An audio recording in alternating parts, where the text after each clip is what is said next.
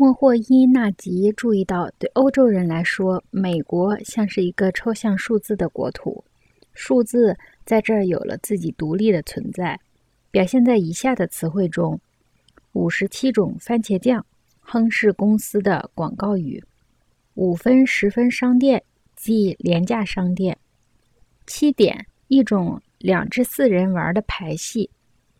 八号球入袋后，比赛中用八号球先击入袋则视为犯规，因此八号球入袋后意思就是处于不利的地位。这些说法有些道理，也许是以中价格、图表和数字的工业文化的一种回声吧。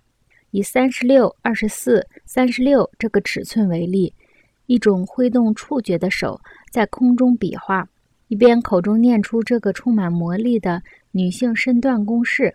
数字的伸手可触性和可感性莫过于此。波德莱尔对数字作为连接分离单位的一种触觉手或神经系统有一种直觉。他说：“数字存在于个体的心中，陶醉就是一种数字。”这就说明为何置身于人群中的乐趣是喜欢数字增值的神秘表现。换言之，数字不仅像口语词一样是听觉的和洪亮的东西，而且它发端于触觉，是触觉的一种延伸。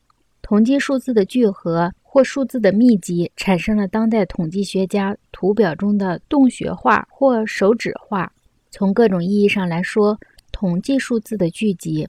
都给人注入一种新的原始直觉和充满魔力的潜意识直觉，无论是对公众口味还是对公众情感的直觉，你使用名牌产品会感到更加满意的。